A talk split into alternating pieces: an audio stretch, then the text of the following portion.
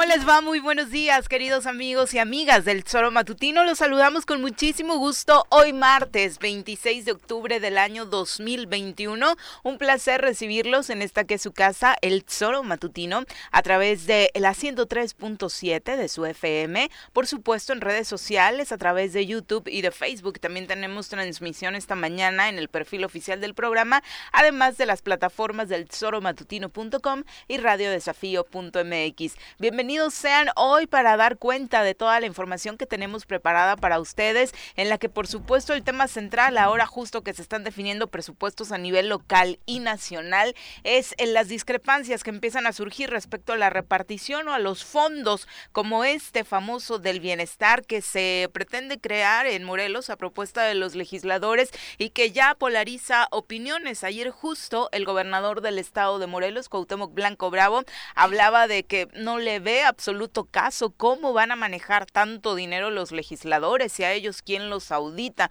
¿verdad? Como aquí se transparenta todo y estamos en una entidad en que las cantidades fuertes están todas justificadas, tanto en el manejo del Ejecutivo como del Legislativo. En pasadas ediciones, pues al gobernador le, le ha sorprendido mucho esta decisión. Mi querido Pepe Montes, ¿cómo te va? Muy buenos días. Buenos días, mira, a mí me sorprendió la declaración del gobierno.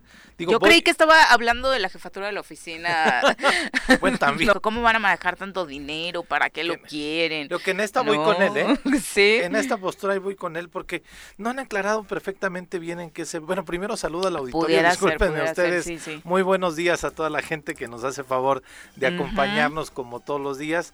Pero sí les decía, ayer me sorprendió porque además no se ha dicho casi nada, o no se ha dicho nada, mejor dicho, de la reunión que tuvieron el viernes. Recordemos que el día viernes se reunieron en la en la residencia oficial o casa de gobierno, casa Morelos, ya no sé muy cómo se llama, 19 diputados estuvieron con él eh, a partir de las 2 de la tarde aproximadamente, se decía que el tema era el presupuesto justamente, pero ni los legisladores ni el gobierno mencionaron exactamente cuáles fueron los puntos de la reunión, solamente se tomaron una foto eh, y la subieron, bueno, solamente tomaron una foto y la subieron a redes sociales como parte de, de, la, de la comunicación que dieron, pero insisto, no dieron a conocer nada y de pronto sorprendió que ayer lunes en este evento de la 24 zona militar, pues cuando se le abordara al gobernador al respecto, pues dijera, pues tal vez ejerzo mi derecho de veto, que tiene ese derecho por ser el, ejecutivo, y sorprende, bueno, se va, se va directamente a la yugular de los Yañez, diciendo que son ellos eh, los que están promoviendo este este fondo que incluso una compañera reportera, sí, lo se conocen bastante bien. ¿no? Una compañera reportera dice, oiga, pues se supone, eh, se rumora que Julio quiere ser quien dirija este fondo, pero te digo, no han dicho nada, de pronto Eliasib en una declaración decía, no, pues este fondo no le va a costar a la gente operativamente, tal vez pensamos que sean cargos honorarios, honoríficos, sin eh, una retribución económica, lo cual a mí también esas cuestiones se me hacen muy raras, ¿no? Alguien que trabaja tiene que pues cobrar, ¿no? No, no, no, más, más desde una posición pública. Y más si te apellidas, ya ni sabes que vas a cobrar de alguna u otra forma, ¿no? Entonces, este, sorpresivo, sorpresiva la, la, la declaración del gober, pero sí el tema pues este está dividiendo a los legisladores también, algunos dicen que están a favor, otros en contra, pero no aclaran con toda claridad qué es, de qué se va a tratar. Y además como lo decíamos aquí en algún momento, Noviri es un fondo que pareciera que va a atender algunas eh, situaciones que ya hay dependencias encargadas de atender estas cosas, ¿no? Entonces, que no atienden, que, no atienden también. Ayer me lo decía también alguien de producción, decía, bueno, pues si el gobierno hiciera obra, pues ya no tendrían que, que pensar en crear otra cosa, ¿no? Entonces, el tema es, el debate es ese. Sí, en primer lugar le están diciendo al gobernador, señor, no está haciendo su trabajo, ahí hay presupuesto, por ejemplo, el Fondo Morelos, que es uno de los rubros que se jalaría para este Fondo del Bienestar, aglutinando muchísimos otros más eh, rubros para juntar una gran bolsa y así poder apoyar a varios sectores que hoy en la pandemia están abandonados. por supuesto, darle claridad eh, en ese punto palomita, pero aquí me parece que si te lo está diciendo alguien que tampoco transparenta recursos, que no está haciendo su trabajo y por eso le crean el fondo, que aparte le dio un presupuesto pues prácticamente igual o muy similar a, la jefatura de una oficina en la cual pues prácticamente ni apoyo a, los sectores que, que, más lo necesitan, al contrario, un despilfarro total de, de esos recursos, pues obviamente... Eh, tampoco es que se tenga la calidad moral para criticar a los de enfrente cuando se pretenden manejar estos recursos. Incluso sacaba por ahí su tema favorito, cosas del pasado, que le recordaba fondos creados en la época de Graco, eh, etcétera, etcétera, etcétera. Y, y, es básicamente ese rubro, ¿no? Donde están empezando a atacar el punto de, bueno, es que en el sismo se crearon fondos y ya me recordaron aquella legislatura, entonces, pues como dejaron mal sabor de boca, ya no vamos a aprobar. Ya no se puede, ya no se puede hacer eso. Vamos a saludar a quien hoy nos acompaña en comentarios.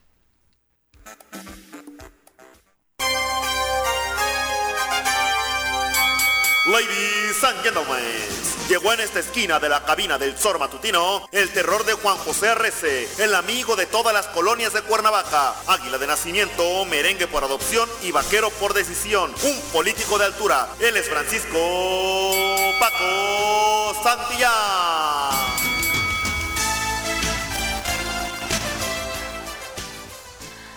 Paco, ¿cómo te va? Muy buenos días. Hola, mi querida Viri, Pepe. ¿Qué onda, Paco? ¿Cómo, están? Muy bien, gracias. A todos los que nos escuchan. Pues aquí hablando de, estas hablando de estas diferencias entre ejecutivo y legislativo en torno al Fondo del Bienestar. Antes de escuchar tu opinión, ¿te parece si escuchamos parte de lo que decía el gobernador el día de ayer?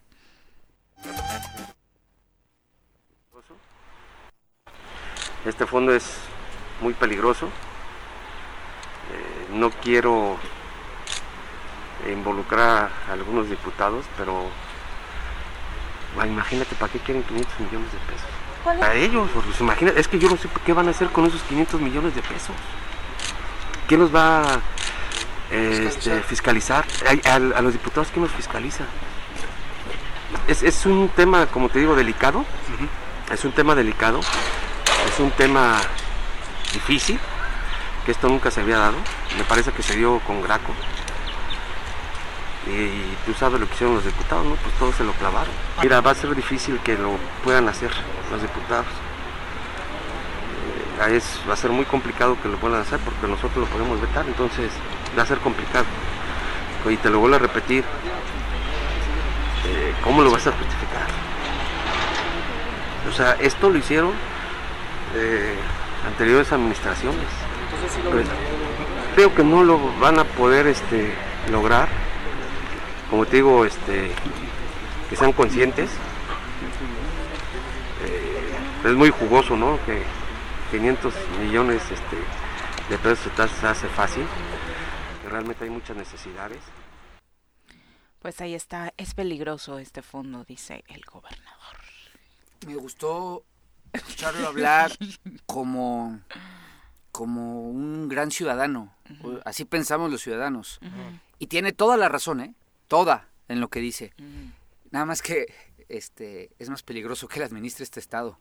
Eso es lo peligroso. Eso es, lo que, nos, han administrado eso, eso es lo que nos tiene como nos tiene. Eso es lo que tienen los diputados pensando en las ocurrencias que traen. Eso es lo que tiene a, un grupo de, diputados eh, ambiciosos, eh, mordaces, como el que lo propuso, como el que propuso el fondo, eh, teniendo, ideando cosas. Si no hubiera ese vacío de poder, si no hubiera ese vacío de autoridad, si no hubiera ese vacío de acción, nadie pensaría en que es necesario algo así. Pero como el señor que dice que es peligroso y que cobra de gobernador no hace, eh, nada. Eh, no hace nada, efectivamente, como el señor este no no no no este no no actúa no hace obra pública no no da apoyos económicos en medio de esta, de ya, ya fue a revisar baches en la ciudad no ah, su, trabajo es revisar baches. Pues evidentemente hay un caldo de cultivo ahí para que un grupo de, de, diputados mordaces, eh, no todos, eh, no los 20 desde luego, eh, anden ideando cosas y tienen el argumento, el gobernador no hace nada. Y si el gobernador no hace nada y no actúa y no nos, y no nos ayuda a los morelenses, pues evidentemente les da un argumento para decir, pero aquí estamos sus diputados. Algo hay que hacer con esos recursos. Algo hay que hacer. A mí me sorprendió porque de pronto alguien decía, ya sabes, dentro de la rumorología, y de estos chismes de, bueno, o radio pasillo, para no decirles de otra forma, este, decían y argumentan que parte de la propuesta del fondo venía del hermano del gobernador. Entonces por eso me sorprendió escuchar Eso ayer sería a Cuauhtémoc Blanco. Sí, sí, sí, sí. Entonces, ¿Será? este, no sé, ¿Tiene ¿no? relación con Decían este que tenía relación con algunos diputados y Debe que por eso estaban Sí. proponiendo este fondo y por eso me sorprendió muchísimo la declaración del gobernador ayer. Ayer, a, a- a mí me habían comentado que sí lo habían hablado con él, ¿eh? Eh, y, No y- en esta reunión del viernes. No, no, no. Antes, no, ¿no? antes, antes, previo a la reunión. Que sí estaba medio, medio planchado. Yo creo que por ahí iba. Eh, ayer me mandaron un podcast muy interesante, mi amigo Dani Ceballos, este, donde dice que, que el hermano del gobernador le gusta moverse en la oscuridad, moverse eh, eh, en lo oscurito, muy parecido, más bien, s- a- que opera muy parecido al actual, al anterior, este, Hijo del gobernador. operador del gobernador, nada más que a Rodrigo sí le gustaba parecer. ¿no? Le gustaba Era ser más visible, protagonista, sí, sí. sí, sí, eh, al hermano no, pero, pero que las similitudes son increíbles. Yo creo que, eh, yo no sé si está ahí, pero pues imagínate, si de 540 millones te ofrecen ser socio, pues a lo mejor sí lo tomas, Y además las posibilidades de operar de eh, el hermano tendrían que ser mayores, ¿no? Porque supongo que Rodrigo sí tenía un contrapeso en cualquier ocurrencia con el propio gobernador. Por Acá supuesto. lo dudo. Por supuesto. Pero, y también hay una cosa, ¿eh? A ver, dice Pepe, el, go- el, hijo, el hermano puede estar involucrado. Yo, yo sí lo podría creer pensando en que lo, lo llevan en la jugada. Eh, este cuate, el, go- el cuate que cobra el gobernador, dijo los Yañez. Mm. Sí, Pero a ver, no, pónganle nombre y Sí, apellido. van en el paquete, ¿no? El diputado Sí, que lo propuso se de llama Eliasif Polanco. Polanco y es el diputado ocurrente que copió, literal es una copia de esa iniciativa, pero era una iniciativa y hay que decirle al gobernador porque yo creo que no sabe ni... Hay que ayudarle para que sepa cómo ejercer el derecho de veto, porque yo creo que le dijeron veto, el veto, el veto, el veto y no sabe ni lo que es bien, pero hay que ayudarle. Pero esa iniciativa no se construyó de la nada, ni, dije- ni dijeron, o sea, el Fondo Morelos lo van a operar ahora los diputados tan, Sí, es una tan, bien, bien jalados de los pelos. Es una locura. Cuando se creó el anterior fondo, fue producto de, una, de un acuerdo que se hizo entre el Ejecutivo Estatal y los municipios con el Congreso. Fue un acuerdo tripartita, porque el gobernador evidentemente le dicen qué decir y no y habla como merolico y Sí, nada más no suelta tiene, insultos. No tiene idea del, del contexto del, del Eh, otro fondo. Exactamente, no tiene idea del contexto del otro fondo, ni de cómo operaba, ni de, no tiene idea de nada. Eh, se hizo en un acuerdo tripartita municipios, Estado y Congreso. Y de ahí se constituyó y de ahí arrancó su operación. No es una ocurrencia como la que propone Eliasif, que únicamente es, ah, pues denos 540 millones y nos quedamos con el Fondo Morelos, y nos quedamos con el Fidecom, y nos quedamos con el FITUR, y nos quedamos con las arcas estatales y la tesorería. No, esa es una ocurrencia. ¿Ese fondo para qué funcionaba, Paco? Exactamente para el anterior. era un fondo mediante el cual en acuerdo con los alcaldes de ese momento el, eh, se, se establecía una lista de obras públicas se estableció una lista de obras públicas y con eso se operaba la obra pública. Eran obras menores, ¿eh? O sea, pero a ver, Techumbres, este... no, no te daba, a veces no te daba ni para techumbres, pero sí te daba, por ejemplo, para tapar algunos baches, sí te daba para arreglo de, de algunos de los baños de las escuelas, de los planteles educativos, sí te daba para hacer algunas canchitas, con ese se hizo la ca- se remodeló la cancha del Parque Cricri, se remodeló la cancha de patios de la estación, o sea, te daba para cosas eh, más sociales, ¿no? ¿no? No las obras que el gobernador no ha querido hacer, ni sabe cómo hacer, ni le interesan hacer, que son las de- obras de grande impacto. Lo de los claro. baches yo lo veo bien. Eh, eh, ¿Ya viste que Diana, ya viste cómo está Diana? Sí, pero para eso teníamos al director de baches anterior. Sí, Fidel. Sí, Sí. pues como ya sé que Era, era bravo para tapar baches. Sí, sí, sí, él sí, sí. se decidía a tapar baches y lo Y hacía. lo tapaba. Que vaya a San Diego porque se les taparon. Se, se ta- pavimentó todo Los San que Diego. pavimentaron y ya, ya. Yo se lo agradecí mucho. Le Ah. dije que no era necesario porque la casa de ustedes está ahí. No era necesario porque San Diego estaba bien. Eh. La pavimentó y ahora tiene baches.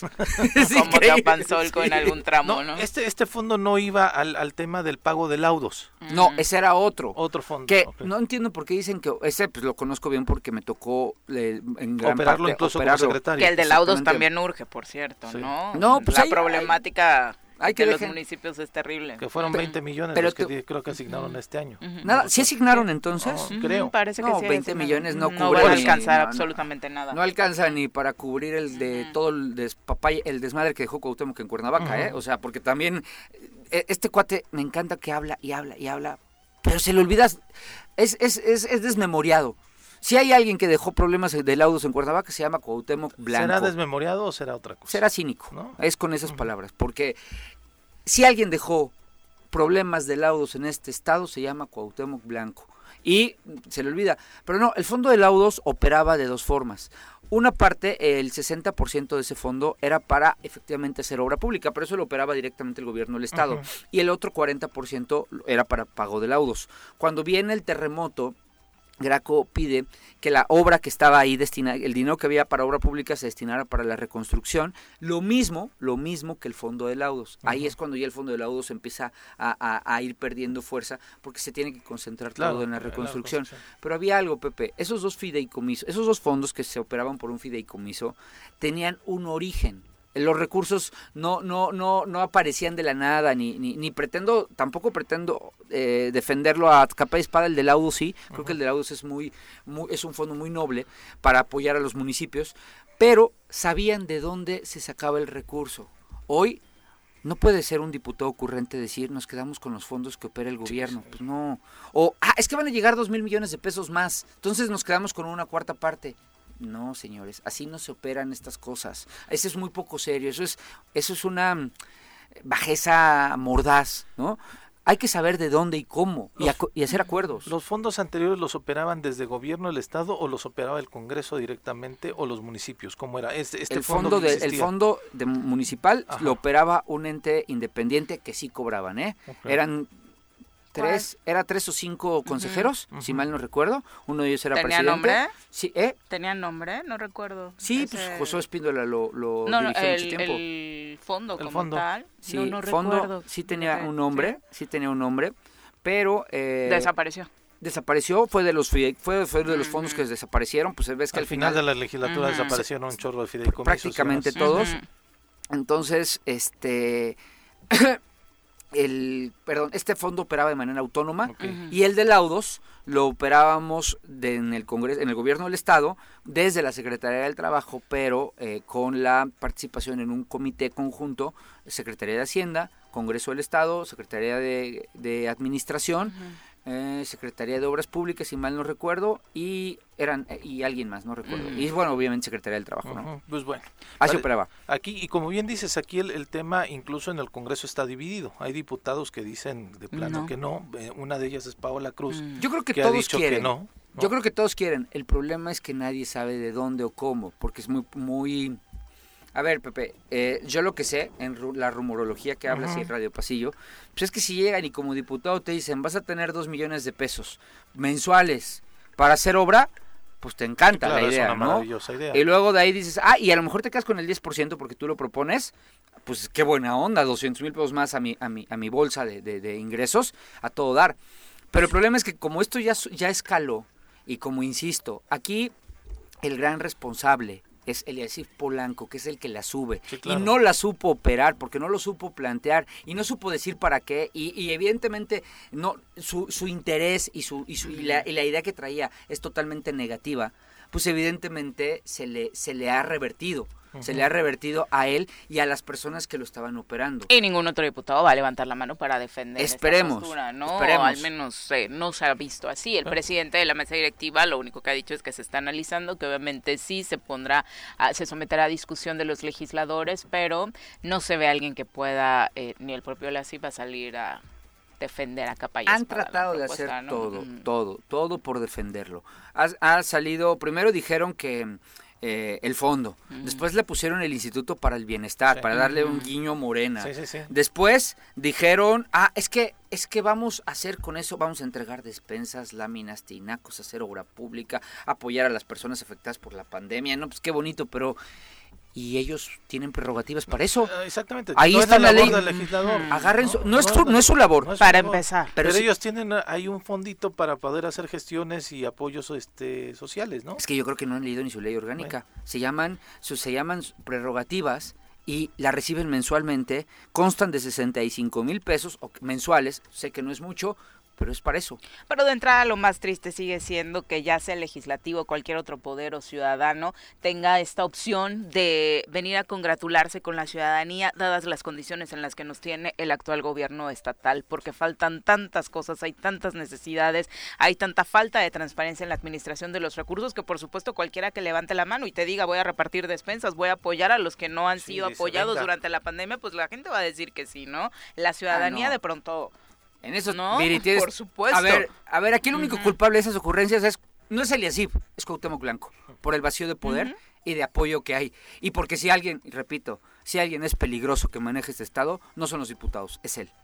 Son las 7.21, regresamos. Siempre digo lo que pienso. Siempre digo lo que pienso. No quiero ser tu artista favorito, tampoco me interesa representar a Puerto Rico para representar a mi país. Bueno, pues muy en la onda de Andrés Manuel López Obrador el día de ayer tirando indirectas acerca de siempre decir lo que piensa. De verdad te ubicaba como al presidente en varios estilos musicales, era la trova, como lo que más había utilizado en las mañaneras, pero ayer que puso este hip hop eh, de calle 13 sí terminó por sorprender a propio extraño, porque aparte lo estaba disfrutando, transcurría la canción y yo por un momento dije, se va a poner a bailar el presidente. no, pero sí, su rostro era realmente... Lo estaba disfrutando, sí, sí. Pero llevan varias veces que cita calle 13, yo creo que Andrés Manuel le gusta, por el estilo eh, izquierdoso. izquierdoso y música de protesta, ¿no? Sí, trae, mucho contenido social. Sí, claro, y, más en la última etapa, ¿no? Porque antes hacía como este reggaetón viejito y ahora como que eh, en la última fase de Calle 13 y ahora Residente Solo, pues sí ha hecho como rolitas más de entre comillas, protesta o denuncia. Eh, ¿Qué está pasando hoy en la mañanera? Hay una buena noticia, según lo que dice Hugo López Gatel, subsecretario de Salud. La pandemia del COVID-19 lleva tres meses a la baja en México y por eso es que estamos viendo estos colores en el semáforo que ya eh, se van prendiendo en verde en su mayoría en prácticamente todos los estados del país. Esta dentro de lo que cabe es una buena noticia y también que el presidente asegura que todos aquellos que no se han vacunado eh, no pierdan la esperanza, estén atentos a las opciones que se les dará porque hay vacunas suficientes todavía para que la vacunación eh, para rezagados continúe, solamente que eh, pide orden y paciencia para esta recta final. Hablando obviamente de los de mayores de 18, ¿no? Porque no se ha abierto todavía la política del gobierno federal para menores. Y, que se dice que posiblemente nosotros en el estado de Morelos la siguiente semana ya estaremos pasando a semáforo verde, ¿no? Entonces, eh, pues, pues sí, es, es evidente que sí, la, la pandemia, nos lo ha dicho la doctora incluso Brenda Valderrama, que en este fin de año tendremos quizá una tregua y que ojalá que no nos confiemos con esa tregua, que sigamos pues manteniendo nuestros cuidados, pero principalmente esta noticia, Viri, de que, de que se vayan a vacunar todos los que no han, eh, se han vacunado y que hay vacunas suficientes, así lo decía el propio presidente, lo estaba poniendo en un tuit incluso hace un instante, pues me parece una buena noticia para la gente que pues aún le está dudando o que se les pasó la fecha para poderse vacunar. Sí, por ejemplo, en Cuernavaca, para todos aquellos que se quedaron con una sola dosis de AstraZeneca, este jueves se les pondrá 28 eh, y 29, jueves y viernes, estará esta opción de vacunarse para los que, insisto, tengan la primera dosis de AstraZeneca. Estarán tres eh, lugares habilitados, eh, Chamilpa, la Unidad Deportiva Fidel Velázquez y el Hospital Militar de Sedena. Los tres son por la vía peatonal para que puedan tomar pues sus eh, precauciones respecto a los horarios. Y mañana la segunda dosis de Pfizer en la delegación del bienestar.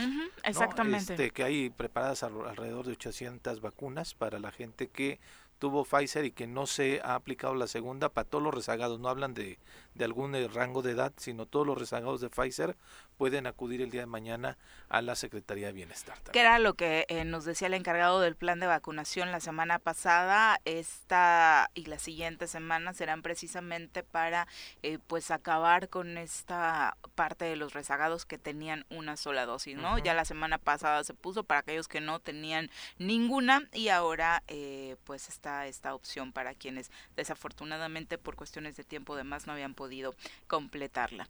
Eh, ¿Qué pasa con este hombre que fue detenido tras participar en el atentado contra una joven en Jardines de Cuernavaca? Jair N. Eh, habría sido quien accionó el arma en contra de la menor de 17 años, según señaló la fiscal de feminicidios Fabiola Betanzos en rueda de prensa virtual.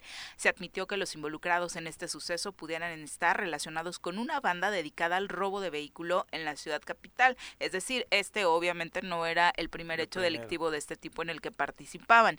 En la rueda de prensa virtual se dijo que como resultado de las pruebas aportadas por la Fiscalía Especializada para la Investigación y Persecución del Delito de Feminicidio, se demuestra la presunta responsabilidad de Jair N. en el delito de feminicidio en grado de tentativa cometido en contra de esta eh, menor de edad, por lo cual ya obtuvo la prisión preventiva en su contra, en tanto se desarrolla una audiencia de vinculación a proceso. Eh, de entrada, se le va a juzgar por esto, eh, por feminicidio en grado de tentativa al contar con elementos científicos suficientes que demuestran su presunta participación en este hecho. Además se señaló que este joven portaba un arma de fuego y otro masculino eh, también armado. Se acercaron a la joven, la amenazaron, le exigieron la entrega de las llaves del vehículo, la víctima forcejeó como lo vimos en el video al tiempo que gritaba pidiendo ayuda, momento en el que el indiciado apunta con el arma de fuego a la cabeza de la joven, ocasionándole diversas lesiones cráneoencefálicas y cervicales para apoderarse de un teléfono celular y una computadora portátil y después escapar del lugar. Como se sabe, la joven fue trasladada a un centro hospitalario, ahí fue intervenida quirúrgicamente, se encuentra, según se sabe, estable y en recuperación.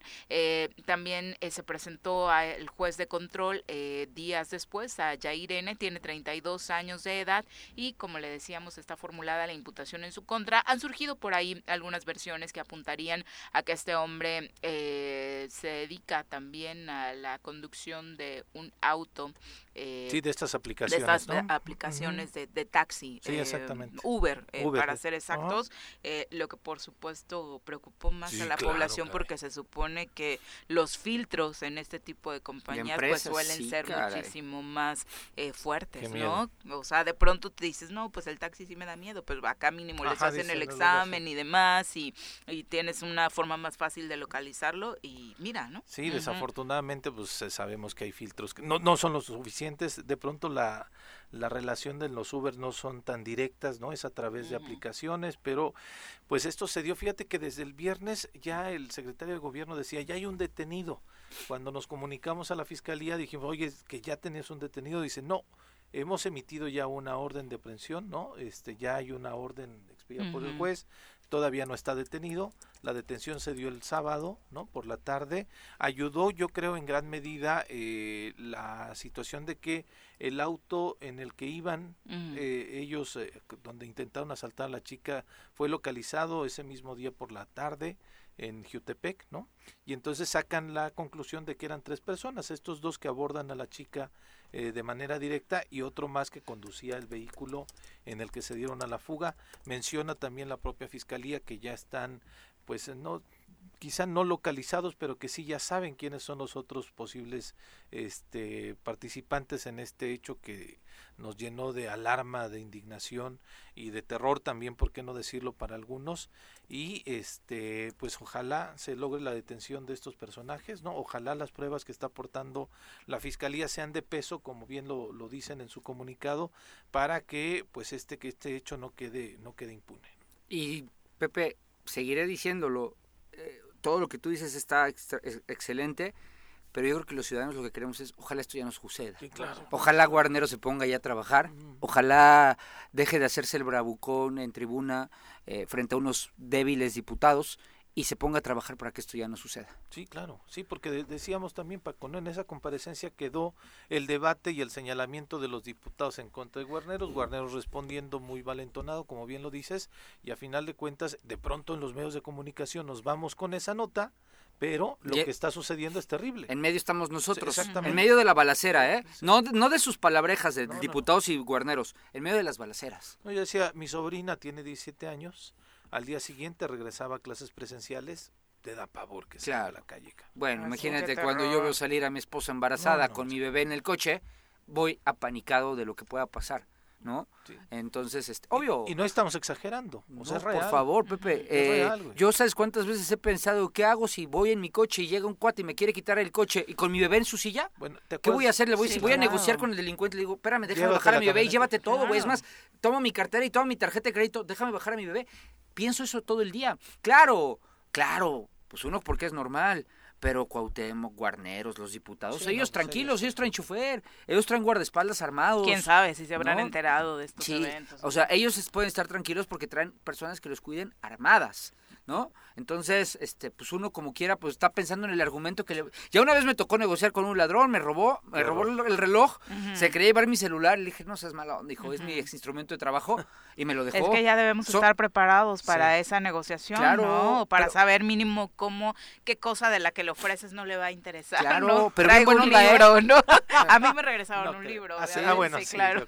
Bien, buena onda me lo dejó, me dejó mi teléfono, órale va, hijo, pero dame la cartera, órale, ahí está, llévatela. Oye, pero además escuchábamos, el, circuló en algunos eh, grupos de WhatsApp el audio de la mamá de la chica. Sí, claro. Y la mamá de la chica mencionaba eso, ¿no? Este, mi hija o sea, ya es política de la familia, ¿no? No se iba a subir al carro porque no sabía qué le iba a pasar.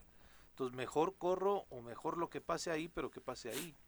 Qué pavor escuchar a la mamá tener, como decías, Viri, ya como esa política o ese protocolo. Es que son cosas que tienes que platicar, ¿no? Que papás y mamás tienen que platicar con sus hijos respecto a cómo cuidarse en estas calles. ¿Qué, vida tenemos, no? Sí, qué vida. Ustedes síganse peleando, guarneros y diputados, y el gobernador siga cobrando quincenalmente su lana. Pero bueno. No pasa nada. ¿eh? 7 con 37, vuelve. Gracias por continuar con nosotros. Ayer en otra actividad que tuvo el gobernador del estado, Cuauhtémoc Blanco Bravo, eh, se le entregó la licencia de uso de el término de pueblos mágicos a dos municipios. Además, se habló de que se va a impulsar a que Zacualpan y Yecapixtla también lo sean. Eh, lo único que faltaría sería en en estos dos últimos municipios que pretenden eh, tener este adjetivo de pueblos mágicos oficialmente o reconocimiento es el, el número de habitaciones, ¿no? Que es lo que los ha tenido atorados eh, regularmente, porque por belleza, pues obviamente sí,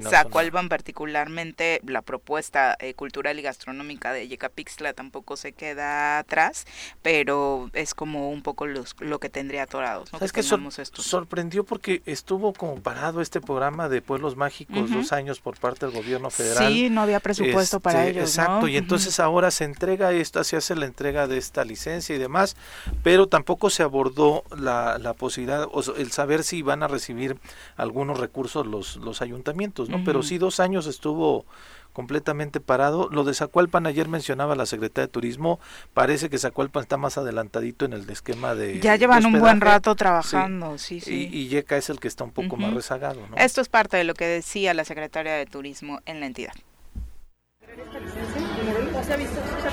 Se ha, se ha trabajado con Yecapixtla, estuvimos trabajando y bueno, queremos hacer otras dos propuestas también para, para poder impulsarlos y que nos aprueben para tener un pueblo mágico más. Estaremos...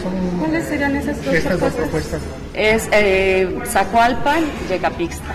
¿Y qué es lo que les faltaría para que sea? Lo que nos está faltando en Yecapixtla es la, la, la ocupación hotelera mm. que no tienen suficientes habitaciones. ¿Y en, los demás? ¿Y en Zacualpan? Zacualpan ya está por abrir un hotel, que es la Casa de las Flores, que ya tendríamos las habitaciones.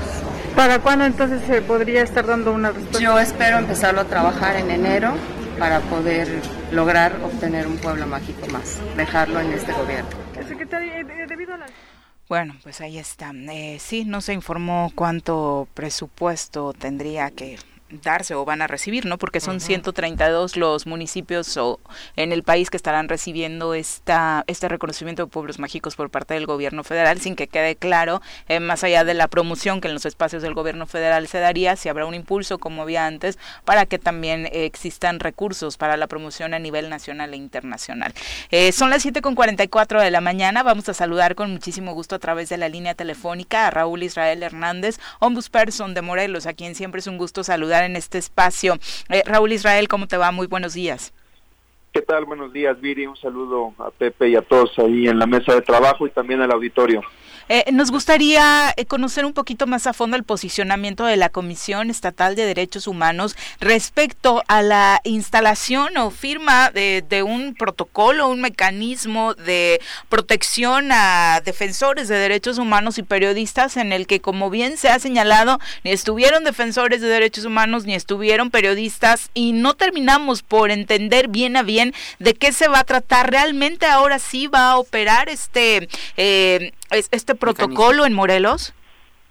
Claro que sí, Viri. Mira, me parece importante para responder a tu pregunta, primero, eh, entender que el que eh, qué es el mecanismo de protección a periodistas y defensores de derechos humanos que hoy ha sido materia de un convenio entre el gobierno del estado y la federación eh, y sobre ese punto me parece trascendental destacar que el mecanismo es una instancia que está diseñada, al menos en el papel, porque no se ha instalado, está, está hecho este mecanismo para implementar medidas de protección y auxilio. En la gran mayoría de los casos de, de manera urgente para evitar que se ponga en peligro la integridad física o psicológica de algún periodista que se vea amenazado por eh, el ejercicio de su labor o bien de alguna persona dedicada a la promoción y defensa de los derechos eh, humanos en el Estado. Este comité, eh, o bueno, este mecanismo funciona a través de un comité y el comité lo integran, como según lo dice la ley, no nada más por la Secretaría de Gobierno, la Comisión de Seguridad Pública, eh, que son autoridades del Poder Ejecutivo, sino también eh, formamos parte de este comité la Fiscalía General del Estado, el Tribunal Superior de Justicia, la Comisión de Derechos Humanos, el Instituto Morelense de Información Pública y Estadística, y la ley también eh, le da participación a quienes este mecanismo eh, pues eh, en, quienes repercuten los efectos de estas medidas de auxilio y protección, que es el gremio periodístico. Así lo establece la ley. Ahora, como adelantaste, el, gobierno del Estado, sin la asistencia de quienes no formamos parte del Poder Ejecutivo, firmó un convenio de coordinación y cooperación para la implementación de este mecanismo, algo que nos parece una, eh, un desdén a quienes lo conformamos, porque de nosotros desde la comisión hemos documentado eh, desde 2019 más de 15 quejas que están relacionadas con agravios a eh, los compañeros y compañeras periodistas.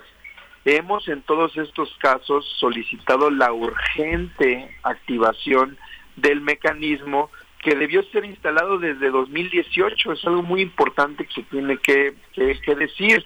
La autoridad desde aquellos, eh, desde, un inicio, ha pretendido justificar eh, la falta de activación en que no se tienen los recursos económicos necesarios, eh, cuando entró la pandemia también, que esto dificultaba su instalación. Y bueno, nosotros hemos, en contestación a, estas justificaciones, hemos dicho que, bueno, esto es inclusive la pandemia motivo para priorizar y garantizar la instalación de, y el funcionamiento de este mecanismo por la importancia que tiene la labor periodística en un contexto de emergencia nacional. Y es que resulta una obviedad. Exactamente, ¿no? O sea, es lo contrario a lo que el gobierno ha sostenido para justificar la falta de eh, implementación de este mecanismo. Entonces, por eso nosotros emitimos este comunicado y eh, eh, establecimos que con él, con este convenio que se firma, pues realmente lo que está haciendo el gobierno del Estado es ofender a quienes integramos el comité a través del cual funciona este mecanismo y eh, lo que están haciendo también es eh, abusar de la buena fe y confianza de las autoridades federales a quienes sí invitaron a la firma de este convenio, convenio que hoy por hoy, al menos en la Comisión de Derechos Humanos, no, no lo conocemos y bueno, eh, asumiendo el compromiso más allá de, de, bueno, pues ya no nos invitaron, bueno, ¿qué sigue para adelante, no? Bueno, de por sí nunca te invitan a muchas cosas, Raúl Israel, ya debes estar acostumbrado. Pues sí, pero siempre tratamos de ver el lado objetivo de las cosas. Si ya se firmó un instrumento, creo que lo que sigue es conocerlo por quienes de alguna manera formamos parte del eh, comité. Por supuesto. Y particularmente de quienes eh, van a resentir la eventual implementación de este mecanismo que son las y los compañeros periodistas. Y por esa razón en el comunicado eh, mencionamos la solicitud para que el gobierno federal nos pueda recibir a, a la Comisión de Derechos Humanos a las y los compañeros periodistas a una, una reunión con el gobierno federal para que, para que podamos conocer el convenio y podamos también plantear la situación real que se vive en nuestro estado en relación a las graves violaciones de derechos humanos al gremio periodístico. Raúl, este, tú estás en comunicación entonces ya con compañeros, grupos de compañeros comunicadores, porque también entre los periodistas y comunicadores hay una gran diversidad de pensamientos. ¿Tú ya tienes contacto con alguno de estos eh, sectores? Sí, hemos tenido algún algún contacto y eh, yo creo que eh, existe un sentir generalizado de que esto debió hacerse de otra manera eh, obviamente eh, el, gremio periodístico eh, en, este y en muchos casos debe ser el actor central especialmente por la situación que vive Morelos este Pepe tú tú lo sabes lo hemos platicado de ser un lugar de los más difíciles para poder ejercer una labor tan importante para vivir en democracia. Y algunas activistas la misma pues Karina Chumacero que ganó le otorgó el Congreso la presea Xochiquetzali, en su discurso mencionaba de la pertinencia y urgencia de poder echar a andar este mecanismo, que incluso nos decía ella tuvo que echar mano del mecanismo a nivel nacional porque aquí en el estado de Morelos pues no existía esta posibilidad de que pudiera ella arroparse a través de esta de esta ley. Claro, pues son ya eh, va para cuatro años que no está instalado este mecanismo, es una responsabilidad del Poder Ejecutivo a través de la Secretaría de Gobierno, cuatro años de inacción, cuatro años de omisión, eh, cuatro años de darle la espalda a una función trascendental para la democracia en Morelos. Y bueno, eso es lo que interesa, ¿no? Eh, los derechos humanos. Yo creo que claramente los derechos humanos para el gobierno del Estado son un discurso, en la realidad no se, no se hacen efectivos y lo único que refleja, lo único que evidencia esta política es un modelo eh, claramente de simulación, Pepe. Israel, la, solicitud para reunirse con la autoridad federal, en este caso me imagino debe ser Alejandro Encinas, ¿ya se realizó o apenas la vas a realizar?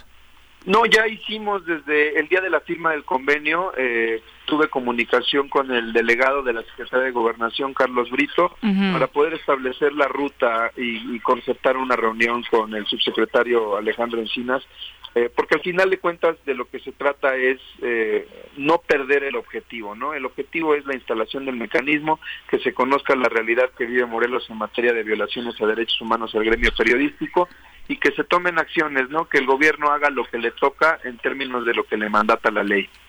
Sí, y ese sería el tema importante resaltar. Sucedió cuando vino el presidente de la República, ahora cuando viene Alejandro Encina, subsecretario de Gobernación, de pronto desde el Ejecutivo Estatal se le dice se le dicen cosas a la autoridad federal, supongo que no, pero parecer que los engañan con, con los datos de mira, ven, firma este protocolo, va a quedar bien bonito y no están los integrantes para firmarlo. Ah, mira, es que a Zapata lo tienen en las ruinas, ah, pero se me olvida decirte que fui yo el que lo dejó un poquito así. Eh, son, son demasiadas que se le entrega al gobierno federal. Sí, en efecto, mira, yo hablo eh, y sostengo en cualquier foro lo que concierne a la Comisión de Derechos Humanos y a lo que nosotros nos toca es la defensa de derechos humanos. Y yo te puedo decir con mucha responsabilidad que la política del gobierno en materia de derechos humanos es de simulación. Qué terrible, qué terrible. Y es que sí nos decepcionó porque la mesa que se instaló, o sea, los personajes que vinieron, si eran, decías, para celebrar, porque era una mesa de pues, alto nivel, el subsecretario, bueno, vino un visitador de la Comisión Nacional de Derechos Humanos, el representante de la ONU en, en, en México para, para estos temas. Entonces decías tú, ah, caray, sí, este, la, Está la, mesa si era la, la pues una mesa de alto nivel donde se mostraría el interés, pero no encuentras a nadie de la de, incluso yo decía no era no es necesario hacer esta firma de convenio porque tenemos una ley que te rige completamente y te dice cómo activar el mecanismo, quiénes lo integran, eh, a partir qué atribuciones tiene. Entonces, quizá este evento, pues incluso te digo yo, se celebra, pero para la instalación y echar a andar el mecanismo en Morelos se necesita más voluntad política y darle una leída a esta ley para saber cómo hacerlo. Claro, eh, pues no, no, yo no puedo sino pensar que la, este tipo de actividades en donde pues se, se sorprende a las autoridades federales es para tratar de, de legitimar eh, la, la clara omisión al cumplimiento de las funciones de cara a la sociedad morelense.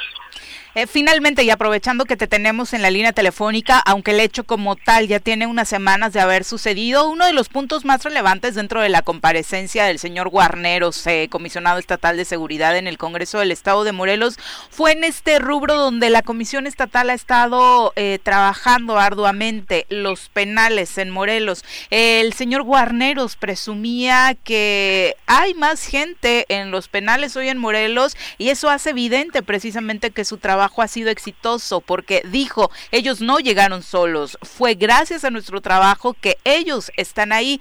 Eh, y sí, obviamente que se detengan eh, a presuntos delincuentes o delincuentes es para aplaudirse, pero las condiciones en las que los tienen pues tampoco son las ideales, según has eh, constatado. Mira, en torno a, a esto, es una, una pena que una declaración de ese tipo refleje la falta de entendimiento de lo que es su responsabilidad. Su responsabilidad es la prevención del delito, es decir, que todas las personas que se encuentran en los penales no hayan cometido los delitos por los cuales se les investigó, se les identificó, se les llevó ante un tribunal y se les ingresó a un centro de reinserción social. Eso es lo que le toca al comisionado de seguridad pública, la prevención del delito y en eso es un rotundo y absoluto fracaso. No no no puedo sino verlo de esa manera. Y bueno, vamos eh, ya al supuesto de que eh, de, que se falla en esta en esta tarea de prevención la investigación, la persecución, la procuración de los de, justicia, de, perseguir a los delincuentes es una es, una tarea de la Fiscalía General del Estado. Los llevan ante un tribunal y eh, seguido los trámites correspondientes, pues se les impone una medida de prisión preventiva o una pena privativa de libertad que cumplen en un centro de reinserción social y la sobrepoblación que, se tiene y la falta de elementos de seguridad y custodia, lo que hacen es que no tengan el control las autoridades de eh, reinserción social, que son quienes dependen también del comisionado estatal de seguridad pública y en lo que también está reprobado. Él es el responsable del penal más violento del país, que es el de la Tlacholaya. Mm. Tiene, eh, cerraron el año pasado con un muerto por semana en promedio. Datos que les faltaron en la comparecencia a los diputados, ¿no? O, por ejemplo, decir que tienen a 27 personas privadas de su libertad por cada custodio. 27 a 1. si no pudieron, y esto es una confesión de la, del propio gobierno, te recordarán que en el caso del linchamiento en, en Huitzilac eh, se mencionó que hubo 200 pobladores y 40 policías. Así es eran 5 a 1 y no pudieron contener ni evitar la muerte de dos personas, los dejaron morir, decidieron que los mataran. Cinco personas por custodio en, en, el caso del linchamiento. En los penales tienen a 27 personas privadas de su libertad por, cada custodio. Entonces, ¿tú crees que hay eh, eh, eh, control de los penales? o más bien, los que mandan son quienes están privados de su libertad. Eso, eso es muy evidente, Raúl. Eh, pues muchísimas gracias por la comunicación. Y bueno, eh, rápidamente eh, se alarga y alarga y alarga este tema de la discusión que parecía iba a ser más rápido en el Congreso del Estado respecto al derecho a decidir en Morelos. Ustedes, la comisión, a través de las colectivas, han estado trabajando este tema. ¿se, ¿Se está trabajando ya con los legisladores? Sí, claro que sí. Los actuales. Hemos, eh, sí, sí, sí, hemos tenido algunos acercamientos con diputados que han mostrado interés en avanzar en el tema. Nosotros de una manera muy responsable ejercimos la facultad que tenemos para plantear la iniciativa de ley. Ahora toca al Congreso del Estado revisarla, eh, dictaminarla, discutirla, votarla y para esto involucrar a las eh, personas, las colectivas feministas que están interesadas en el tema.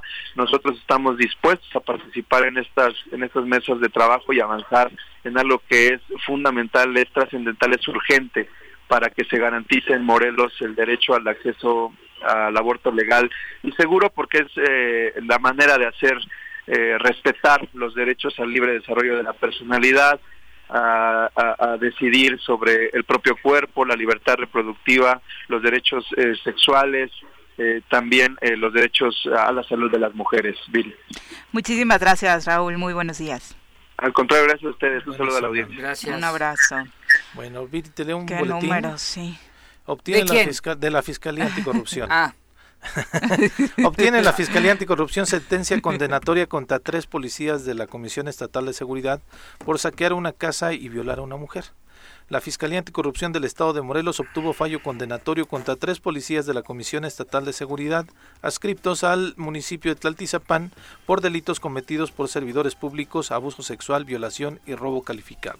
Este lunes 25 de octubre, un tribunal de enjuiciamiento determinó dictar fallo condenatorio contra tres policías que la madrugada eh, del 5 de agosto del 2019 allanaron y saquearon una casa en la comunidad de Santa Rosa 30, llevándose diversos objetos con un valor superior a los 55 mil pesos. Además, también abusaron sexualmente a una mujer que se encontraba en la vivienda.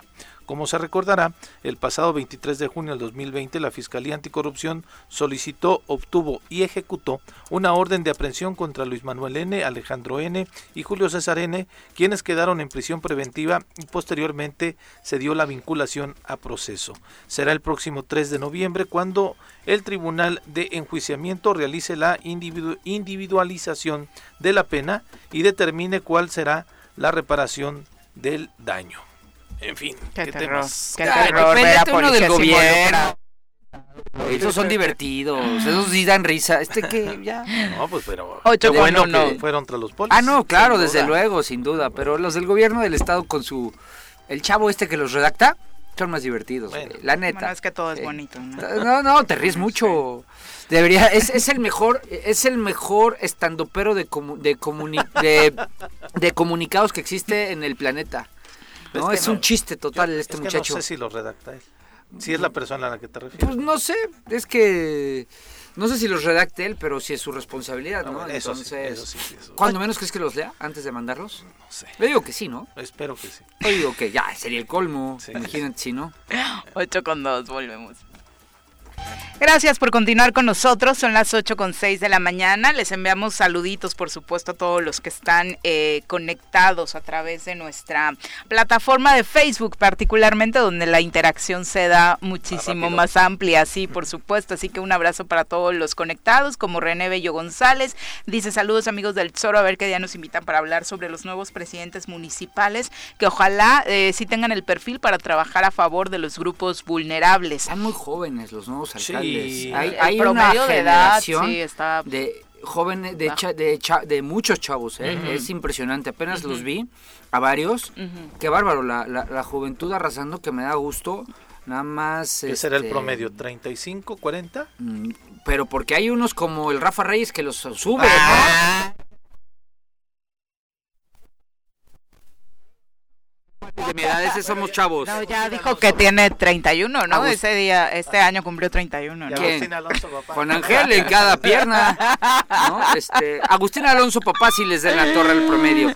Pero si quitas a Agustín Alonso Papá y algunos, es una generación, a José Luis Uriostegui, lo, tenemos que mover, eh, pero es una generación de jóvenes jóvenes, ¿eh? Y con una agenda progresista interesante. Ojalá, porque todavía no, todavía no arrancan a gobernar. Eso sí, ojalá. Arnaldo Pozas, profe, muchas gracias por acompañarnos. Pati Estrada dice ya de regreso. Fíjense que tengo casi año y medio que no podía escucharlos y me da muchísimo gusto estar conectada hoy. Muchas gracias, ah, Pati, por regresar. Silvia Aguilar también, saludos. Saludos. Vero García, un abrazo.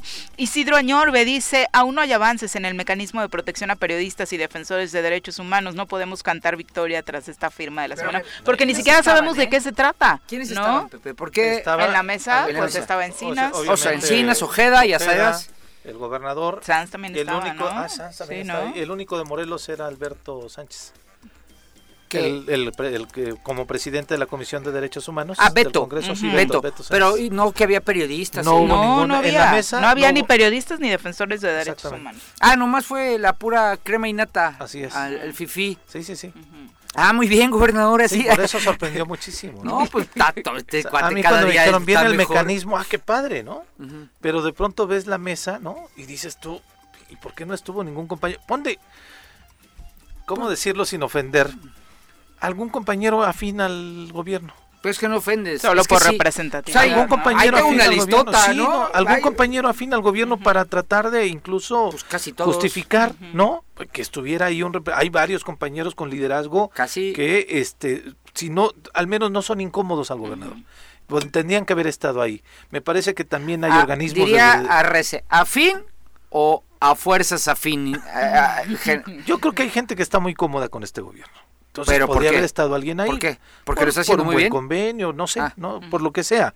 Pero eh, digo porque además, este, po- podrían haber estado ahí una Sí. persona representativa de los compañeros. tengo una de cuates ¿no? que Pues pudieron haber seguramente ido. Yo también, ¿no? Sí. Sí, estuvo Pero- también Jesús Peña Palacios, que era precisamente quien le daba otra connotación a esta mesa, es representante adjunto de México eh, eh, del Alto Comisionado de las Naciones Unidas para los Derechos Humanos en el país, ¿no? Que él sí puso sobre la mesa el esclarecimiento de los asesinatos de, De Samir, Samir Flores y de y de Rodrigo, Rodrigo. Morales, eh, pues que no son cosa menor ocurridos durante este sexenio en Morelos, ¿no? Sí, sí, pero bueno. Son las 8 con 10, vamos a charlar con nuestro querido Jordi Meseguer.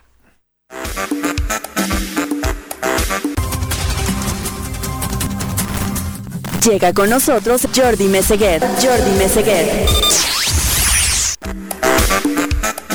Querido Jordi, ¿cómo te va? Muy buenos días. Muy, muy buenos días, Paco, Pepe, qué gusto saludarlos a los tres Jordi. otra vez. E igualmente, Jordi, cuéntanos.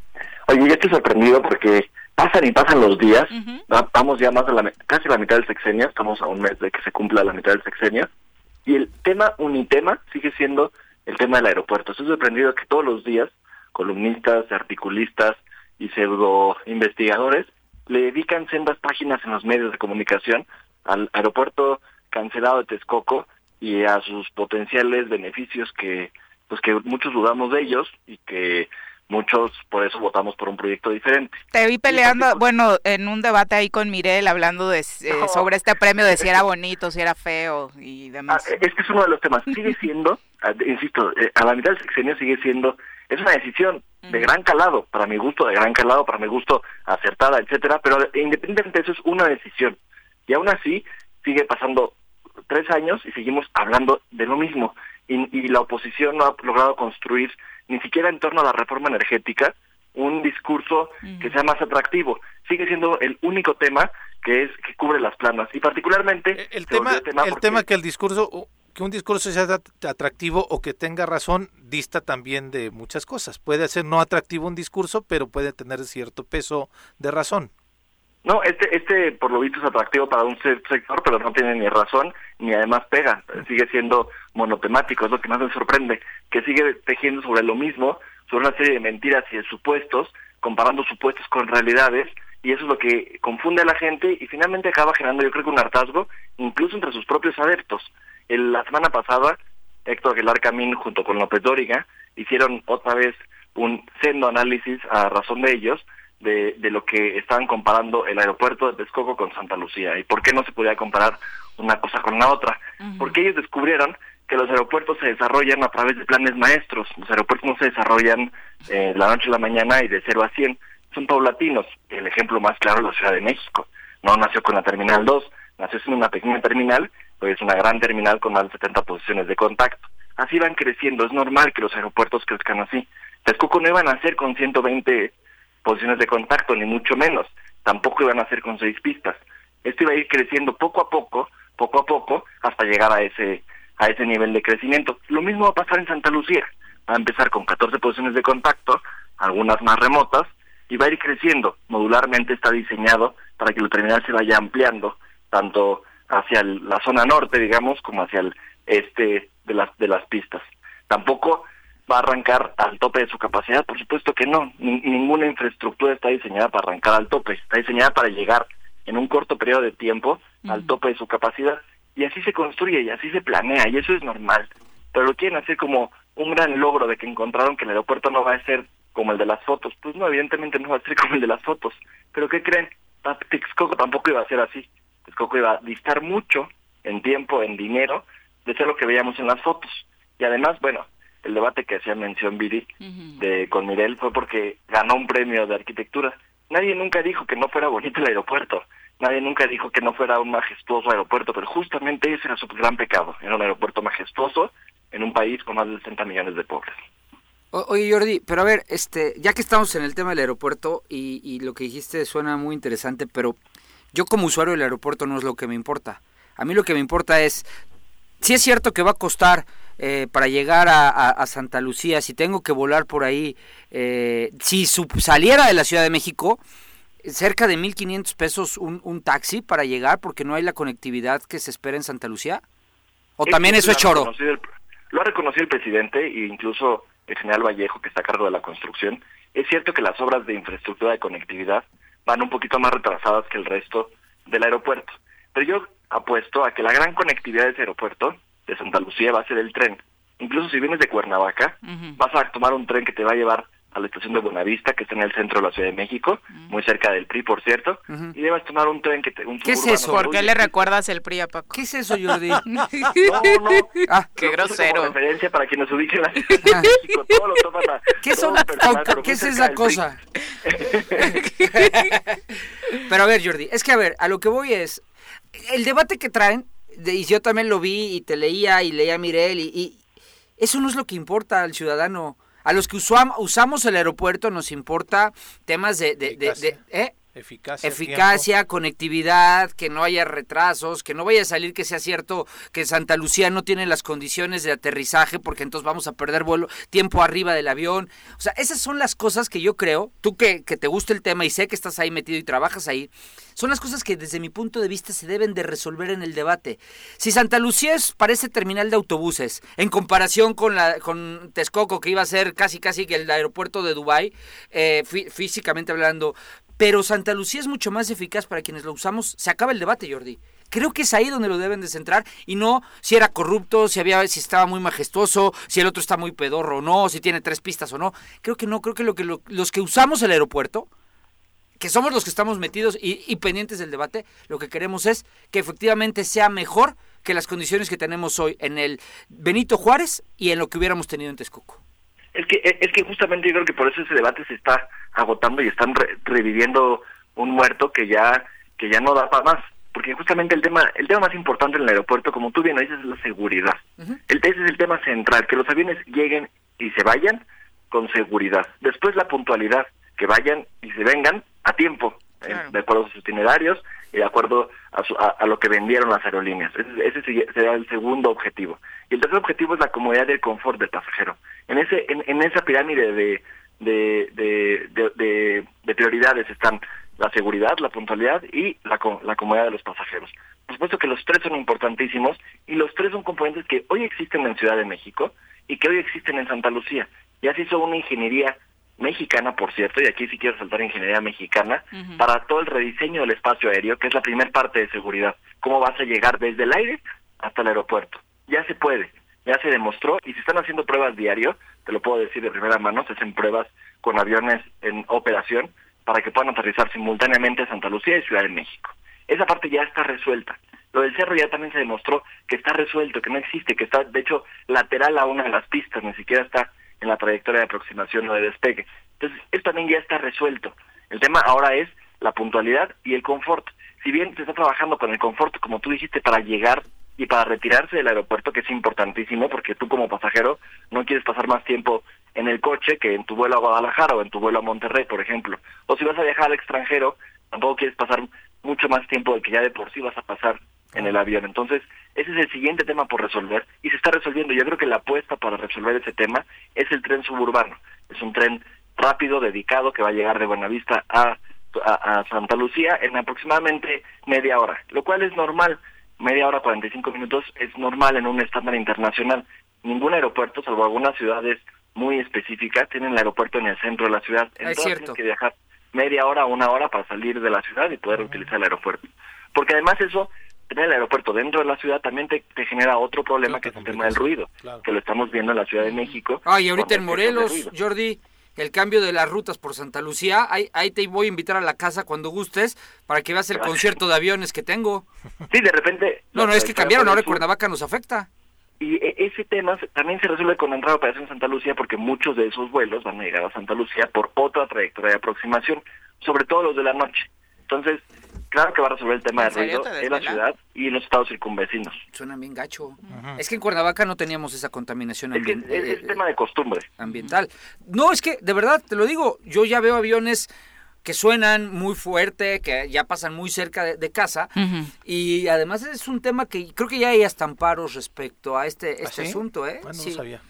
Sí, hubo amparos y ya también ya sabes, ya, ya, ya la, la autoridad los desestimó. Bueno, no otorgó el amparo, está, está estudiando el fondo, pero no otorgó el amparo a, un grupo de gente que, sobre todo amigos que se quejaba de que el riesgo había aumentado.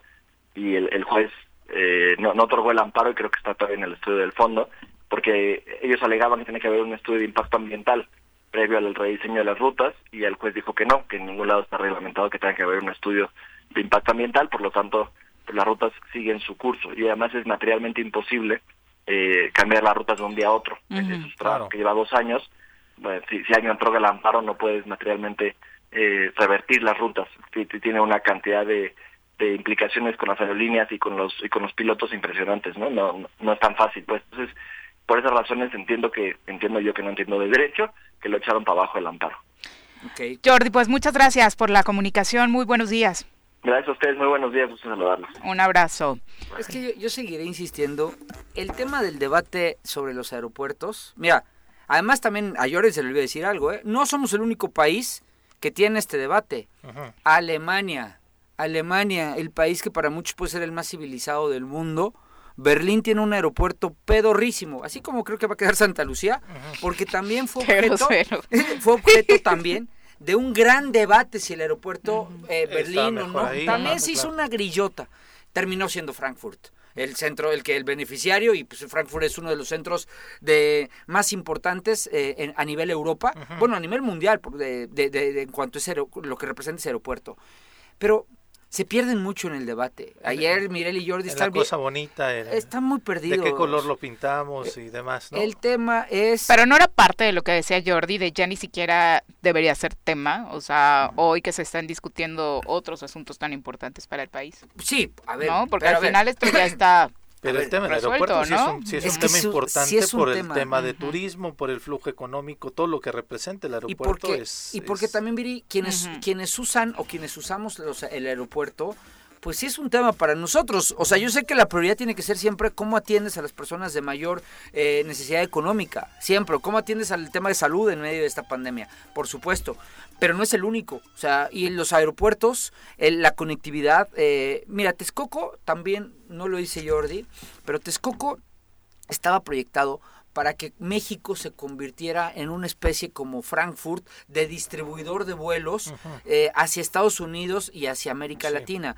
Eso también era un punto que se tenía pensado con el NAICIM, ¿no? Tampoco lo dice Jordi. Hay una gran cantidad de seguidores a ultranzas de la 4T que estaban a favor, que están en contra de que el proyecto del aeropuerto se haya cancelado, porque costaba mucho dinero, porque no estaba tan mal, como todo en México seguro estaba bañado, impregnado de corrupción, pero eh, eh, eh, en su en su esencia el proyecto estaba bien articulado. que la esencia era más este, apostándole a los vuelos internacionales, justamente en ese sentido. Para que para que fuera como como pasa en Frankfurt, como pasa en en Ámsterdam, como pasa en, en, París, que son rebotes para diferentes partes del, del, mundo, sobre todo aquí en América con el con el de México.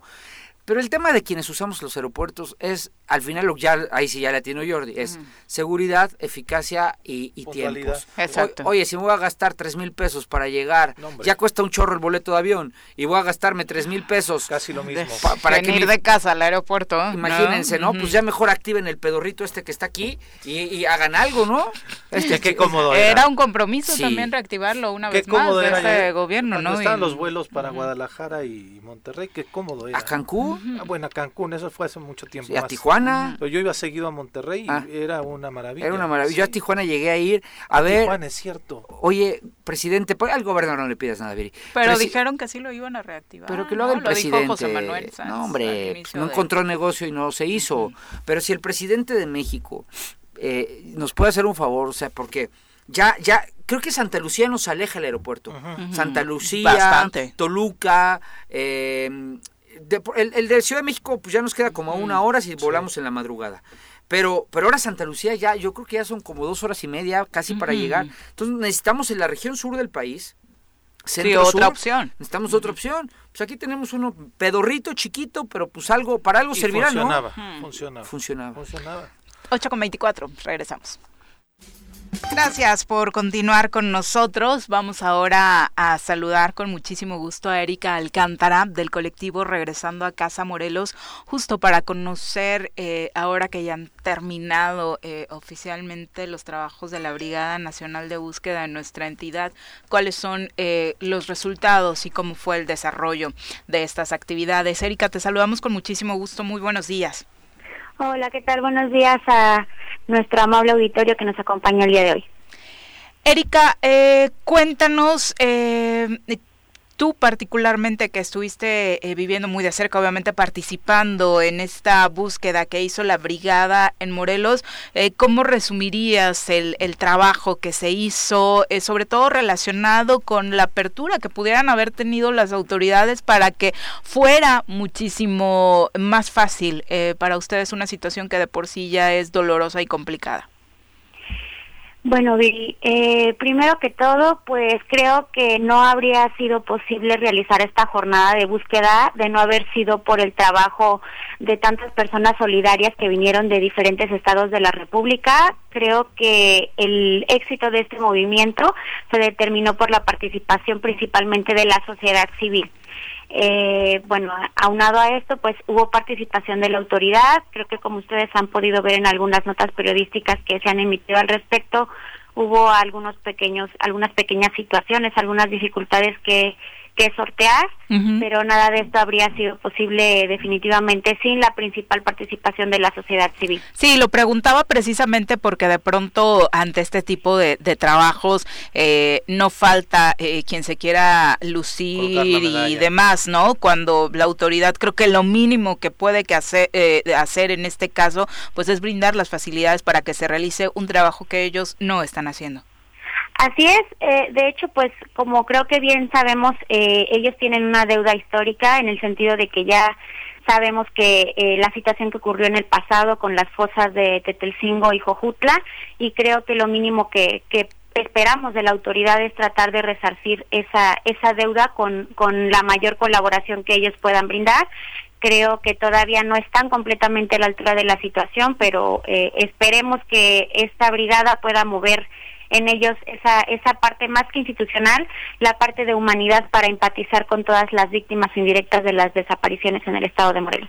La, la experiencia que tienen quienes participan en la Brigada Nacional supongo que ayudó de mucho a quienes están en Morelos como tú eh, buscando a uno de sus familiares, Erika.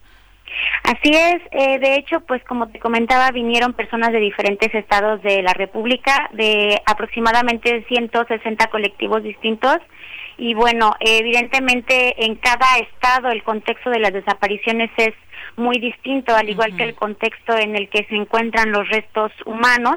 Y bueno, el hecho de que ellos y ellas puedan compartirnos sus experiencias y sus saberes, eh, ha sido de gran ayuda para que esta brigada haya logrado eh, tener resultados de éxito. En el norte del país, por ejemplo, eh, este contexto del que hablas, pues se relaciona mucho con los migrantes y, y, por supuesto, las células del narcotráfico que, que, ahí operan en el tráfico de personas, particularmente que es otro tema al que le han entrado desafortunadamente estas organizaciones delictivas. En Morelos, el contexto de la desaparición en su mayoría, ¿cuál es? Creo que, mira, el contexto en Morelos tiene, pues sí, mucho que ver también con células delincuenciales, eh, pero bueno, la realidad es que no hay distingo. Eh, hay, hay personas que no tienen eh, ninguna relación con este tipo de células y aún así eh, estamos dentro de este caso, me cuento dentro de uno de, de estos casos, ¿no? Eh, pero bueno, igual eh, el tema con las mujeres también resalta mucho que en los trabajos que he podido estar dentro de la brigada y previo a la brigada dentro de los trabajos de inhumaciones del CEMEFO, como también lo habían reportado compañeras de mi colectivo, llama muchísimo la atención que la mayoría de los restos que se localizan son de varones. Entonces, pues sí, cabe preguntarse en dónde están todas las mujeres que están desapareciendo y pues hay la presunción de que ellas estén siendo víctimas de otro tipo de delitos como puede ser la, la trata de personas, la esclavitud sexual o laboral. Entonces, creo que habría que poner atención también no solo en, en buscar a personas sin vida, que tal parece que, que institucionalmente no se apuesta a la búsqueda en vida de las personas. Los procesos burocráticos son tan lentos que proporcionan tiempo suficiente para disponer al antojo de la vida de las personas que están desapareciendo. Erika, sin duda estás mencionando el tema de que gracias a la solidaridad de estos colectivos a nivel nacional, pues se logró tener una jornada de trabajo, pues digamos, exitosa, solidaria, pero este es, lo hemos platicado aquí varias veces, este es un tema muy doloroso, eh, es un tema en donde no solamente las autoridades, sino creo que la sociedad, incluso los medios de comunicación, nos ha faltado también mayor empatía.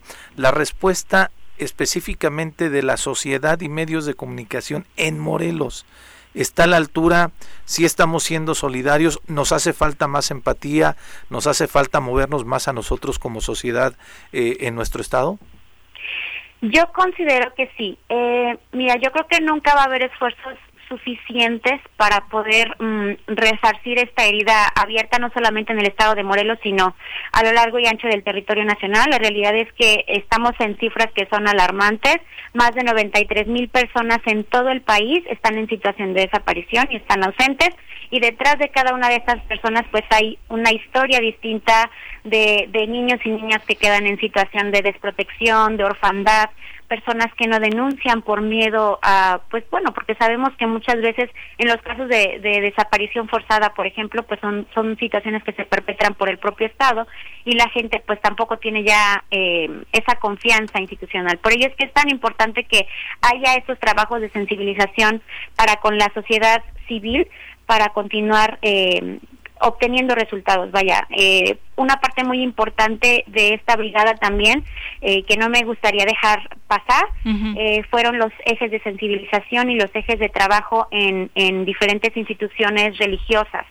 Ello permitió la colocación de, buzones de paz, entonces me gustaría invitar también al auditorio a que si ellos asisten a, sus parroquias, a sus templos, sus iglesias y ven colocado un buzón de paz perteneciente a la brigada, es con la intención de que además de que puedan hacer llegar a las personas mensajes de solidaridad, si tienen información que consideren de relevancia, que compartir con nosotros sobre puntos donde sepan que, que podría haber ah, fosas clandestinas o, o datos que ayuden a la localización de personas con o sin vida. Es muy importante obtener estos datos para continuar la búsqueda. A pesar de que la brigada ha terminado, la búsqueda no se detiene. Seguimos siendo muchísimas personas, miles de personas que continuamos en búsqueda. Entonces, me gustaría apelar al sentido humano de toda la sociedad civil y, y, solicitar su colaboración. No estamos buscando culpables, lo que estamos buscando es a todas las personas desaparecidas del Estado. Platicando con Noé, que es parte de estas brigadas, eh, decía que posiblemente, bueno, estaban valorando la posibilidad de regresar a Morelos en otra eh, respuesta así de solidaria de, a nivel nacional. Pero mientras eso sucede, ¿qué es lo que hacen? Eh, no sé, coméntanos cuál es el cotidiano de estos colectivos aquí en el estado de Morelos. Bueno, mira, hablando en, en, lo particular del colectivo al que yo pertenezco, la realidad es que los trabajos no se detienen nunca.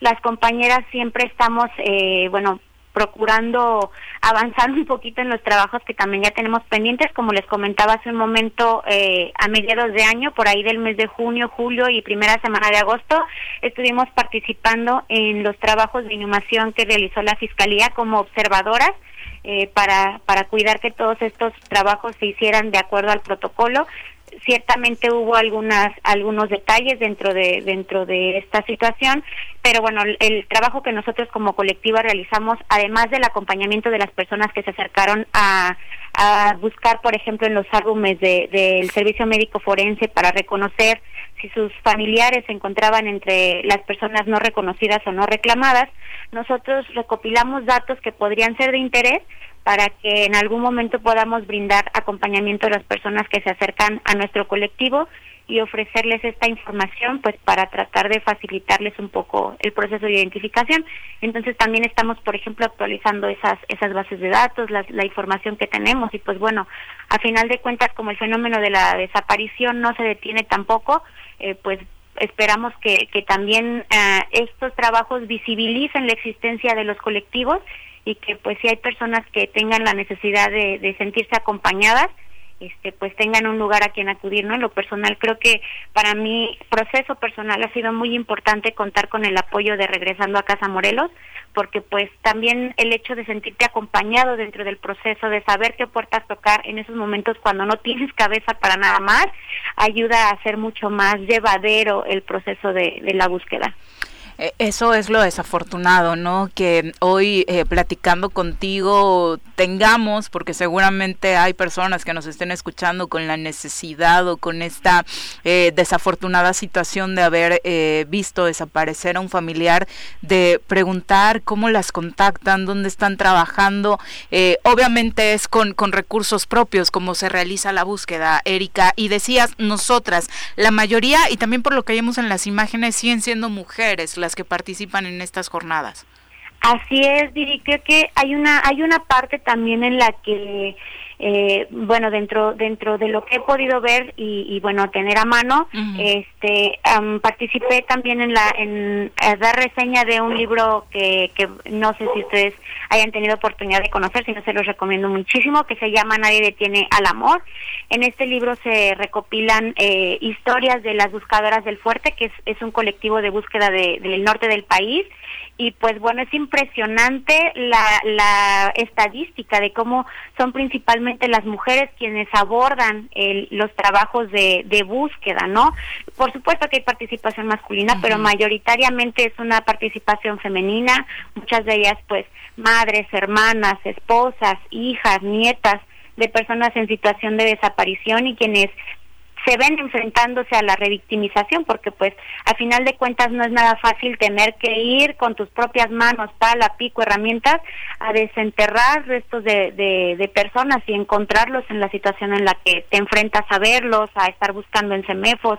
Es una situación muy dura y pues las víctimas siempre están exponiéndose a la revictimización, como bien decías, haciendo el trabajo que al Estado le ha quedado grande, ¿no? Un trabajo de sensibilización que hicieron fue también con elementos ¿Ese exactamente en qué consistió? Principalmente en tener un acercamiento a más humano, más que institucional, más humano, haciéndoles eh, conocer cuál es la perspectiva de, quienes estamos como víctimas indirectas dentro de, estos trabajos y pues bueno, apelar justamente a ese lado, a, su humanidad, para que ellos pues tengan más disposición a colaborar si bien es cierto que de pronto, eh, pues bueno, eh, no es posible que todos los elementos de, de cada municipio que se visitó puedan estar presentes, pues esperamos que todos estos trabajos sean como una semilla que se siembra y, y podamos cosechar resultados este, en un futuro inmediato, ¿no? Ojalá, ojalá los resultados puedan verse pronto y podamos tener de ellos un trato mucho más empático y dentro de lo que está en sus manos, pues más, más ágil y más veloz la respuesta, ¿no? Erika, tú estás buscando a tu hermano. Así es, yo estoy buscando a mi hermano, su nombre es Omar Briceño García, él desapareció desde hace seis meses, el día 16 de abril del año en curso, eh, en el municipio de Tlaltizapán. Eh, regresando a casa, dónde está, cómo las contactan, eh, quien desafortunadamente esté pasando por una situación de este tipo y necesite ese apoyo del que hablabas para que pues la búsqueda sea menos dolorosa, para tocar las puertas eh, necesarias, eh, cómo las encuentran, hay algún contacto en redes sociales donde pudieran acercarse. Sí, Viri, regresando a casa tiene una, un perfil en Facebook, una página en Facebook eh, sugiero que nos contacten por ese medio. Creo que eh, por situaciones de seguridad hay que cuidar, hay que ser un poquito celosos de los datos más sensibles. Pero bueno, las páginas en Facebook está está completamente abierta para cualquiera que desee acercarse, ya sea porque tenga la necesidad de, de sentir y de, y de buscar este acompañamiento, pero también para voluntarios. solidarios. Así es. Nosotros contamos este con, con personas voluntarias que han sido increíbles durante este proceso, que también nos acompañan acompañaron durante la brigada y bueno, la, la sexta brigada también trajo a voluntarios de muchísimos lugares y pues bueno eso creo que también habla de que eh, se está se están obteniendo frutos de todo el trabajo de sensibilización que se ha venido haciendo y hay muchas personas que están donando sus saberes y su tiempo para colaborar con con esta herida abierta que no nada más lacera a las familias que están en situación de, de búsqueda de un ser querido sino que al final de cuentas pues eh, nos vemos expuestos todos y todas nosotros a, a ser parte de esta estadística tan triste no exacto desafortunadamente mañana podemos pasar por esto cualquiera de nosotros Erika, muchísimas gracias. Un abrazo enorme. Un abrazo. Gracias a ustedes por el espacio y pues un, saludo al auditorio que nos acompaña el día de hoy. Gracias. ¿Qué tema, eh? Son las 8 con 43. Eh, de pronto como que negamos esta realidad, ¿no? Eh, creo que es muy doloroso, incluso como sociedad, voltear a ver que, lo decíamos la semana pasada, punto por donde eh, se trasladaba la brigada punto por donde se acercaban personas y decían, es que creo que ahí hay cuerpos y había cuerpos, es que aquí hubo cuerpos y volvían a ese pozo y volvieron a encontrar cuerpos. es, es de verdad terrible. en este lugar de Yecapista el mismo fiscal había dicho que ya lo habían intervenido, y pero volvieron a encontrar más cuerpos, ¿no? Entonces sí es una realidad que nos está golpeando este pues muy fuerte como bien decía me, me sorprende el dato de pues cómo sé, la complejidad, la pregunta que hacías Viri, ¿no? De la complejidad geográfica, ¿no? Cada uno de los de las partes del país corresponde a una complejidad distinta, pero el hecho de que en Morelos haya muchos hombres, ¿no? Y que eh, incluso ella misma diga, eh, pues mi hermano está desaparecido y no es, no estaba o no pertenecía a ninguno de estos grupos delincuenciales, ¿no? Como para que es la, la, retórica y el discurso de la, narrativa, más que más bien de la autoridad, de, decir que cuando suceden cosas de estas es porque están metidos en malos inmediatamente. y, el otro gran tema, ¿no? Eh, del cual tampoco se está haciendo mucho, de buscar a quienes pudieran estar con vida víctima de otros delitos, ¿no? Exacto. el tema de Sin duda, sí, por supuesto. Son las 8 con 45, regreso. Señoras y señores, buenas noticias. Se consumó en Morelos un hecho histórico, el eh, primer convenio de divorcio voluntario a través de un centro privado acreditado. Se firmó en Morelos, fue el pasado primero de octubre, cuando un juez familiar de primera instancia de la entidad dictó la primera sentencia en la historia de Morelos de un divorcio voluntario que se llevó a cabo a través de un centro privado acreditado, el número 3, el cual eh, cuenta con la misma certeza jurídica, obviamente, de como si se hubiera llevado de manera tradicional después de las resoluciones legales que existen al respecto. La solicitante del servicio dijo presentar problemas con su esposo sobre la división de sus bienes y la pensión alimenticia de su hijo, por lo que buscaba un divorcio incausado. Se comunicaron con el esposo, se le hace la invitación para que asistiera a mediación, realizaron eh, esta mediación, finalmente llegan a un acuerdo y finalmente salió rapidito el divorcio. Qué belleza que sea así, porque se celebra y que no saturen el Poder Judicial.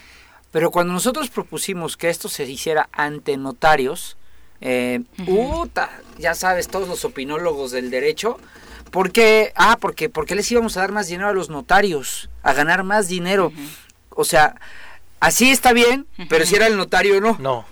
Eso es lo que me encanta de la, de la cultura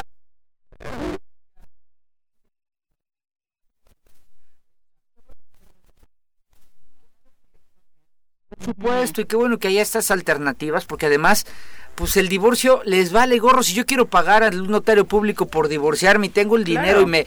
Y, y, Así como eliges el despacho o a tu abogado, ¿no? Y lo quiero hacer en un mes y no hay menores, o sí hay, pero están de acuerdo todos. ¿qué más les da? adiós. pues? Sí, claro. Ah, pero cuando propusimos los notarios, pues, No Nada, querían. 8 con 52, vamos con Gerardo Valencia para que nos dé el panorama económico actual.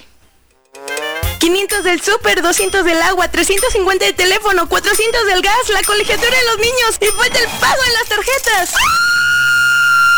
¿Y ahora quién podrá ayudarme? ¡Yo! ¿El Chapulín Colorado? Defendiendo tu economía, los mejores tips y asesorías.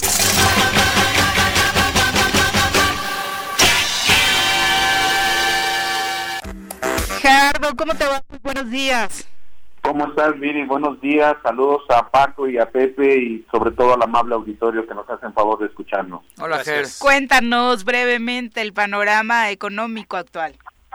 Claro que sí, Viri. Primero, pues el termómetro financiero nos dice que el tipo de cambio sigue en una tendencia muy pausada de recuperación frente al dólar. Aún así seguimos teniendo 20.16 pesos por dólar. La tasa de interés objetivo, que es la tasa líder que marca la pauta para que los bancos pongan y cobren sus intereses, está en 4.5, con muchas presiones a la alza en estos días, dado que la inflación pues sigue a la, a la alza también. Es decir, tenemos una inflación a- hoy día de 6.16%. Esto va configurando el fenómeno que hace unas semanas explicábamos de esta inflación, no solo en el país, sino a nivel mundial, donde se caracteriza por niveles altos de inflación e- y, un, y estancamiento del Producto Interno Bruto. Estos en México lo podemos ver reflejado por el indicador global de la actividad económica, es decir, la producción que generan las empresas eh, en los tres grandes sectores, la agricultura, servicios y lo que es la manufactura, que se mide mensualmente, donde después de 15 meses, donde estábamos en una senda de recuperación, pues hasta el mes de agosto ha caído este indicador en 1.6%, lo que pronostica un cierre del año de no de no un cre- no lograr un crecimiento de más del 6% en términos agregados. Eso va aparejado con eh, otra noticia desafortunada en la creación de empleos. Eh, se ha estancado en la mayor parte de los estados en la generación de empleos y ha aumentado la informalidad. Y en ese sentido, pues no son eh, indicadores muy alentadores para el cierre de este año y la tasa de desempleo para irnos a lo local en el estado de Morelos pues oscila en 2.36%. Eh, obviamente es menor a otras donde como Quintana Roo, por ejemplo, donde no se ha creado los suficientes empleos, pero pues dado el tamaño del estado, pues sí es significativo tener un, desempleo del 2.63% con respecto a la población económicamente activa. Entonces, Viri, Pepe y Paco, pues esperemos un cierre de año muy apretado en términos de los ingresos en las familias, sobre todo en su poder adquisitivo, que se va a ver mermado por el incremento de la inflación y aquellos que tengan créditos o quieran adquirir deudas, piénsenlo dos veces, sobre todo ahora que viene el buen fin, porque sin duda la tasa de interés objetivo incrementará 0.25% para estar alrededor del 5% y con ello pues sus tarjetas de créditos van a aumentar sus costos. Oye, oye, Ger, ¿ya sabe, ¿ya se sabe cómo viene el, eh, el tema de cuánto crecerá el país este año? Cerrará, eh, pues han disminuido los pronósticos. El, el optimista era alrededor del 6.5%. Eh, con este indicador global que ha caído en el- para el mes de agosto, se pronostica que se cierre en un 5, entre un 5 y un 6%, mi estimado Paco. ¿Y, y cuánto caímos el año pasado? ¿8 o 10? 9%. 9%. Ni ocho. Es que, es que, que luego no vaya a salir tu presidente de México a decir, es que crecimos 5%. Pues sí, hijo, No. pero veníamos de caer 9. Sí, de hecho, para quienes eh, gusta esta parte de los pronósticos, yo puedo decirles a tres años de que cierre este gobierno que eh, este sexenio posiblemente sea muy parecido al de Miguel de la Madrid, donde en promedio no vamos a rebasar el 1% de crecimiento anual. Pues muchas gracias. Queda pendiente por cuestión de tiempo. Te iba a desmentir los datos que diste respecto a la creación de empleos, porque la secretaria de Desarrollo Económico del Trabajo del Estado, Ana Cecilia Rodríguez, dijo justo hace unos días que los empleos que se habían perdido como consecuencia de la pandemia ya se recuperaron Ah, y que la recuperación económica en Morelos es lenta pero constante. Señaló para que tener los números que de los 11.600 empleos que se habían perdido, en junio se recuperaron 1.000, en julio tuvieron una recuperación de 2.000, quedaban algunos pendientes, pero en este proceso ya se han ido recuperando en promedio 1.700 por mes y los 1.700 perdidos en pandemia ya están recuperados, así que siento que sacaste tus estadísticas de otro lado, Gerardo. no te rías. es que realmente eh, la docencia y pues ahí la investigación lo respalda y, sin duda qué bueno que lo digan y dieran oportunidad de debatir para que la sociedad pueda tener un punto de vista más real y obviamente pueda discernir las estadísticas y sobre todo lo sientan en su bienestar y en su bolsillo. Claro. Que es el mejor indicador. Sin duda. Y, y de cuates, señora Ceci, el INEGI tiene las cifras. Nada más habrá, Ricardo Díaz Carreto nos las manda con, toda, con todo gusto y dejemos de decir tanta tontería, por favor. Gracias, Gerardo. Buenos días. Estamos para servirles. Cuídense, un abrazo. Ya nos vamos corriendo, mi querido Paco. buenos días, Pepe. buenos días. que tengan excelente martes. Buenos días. Los esperamos mañana en punto de las 7.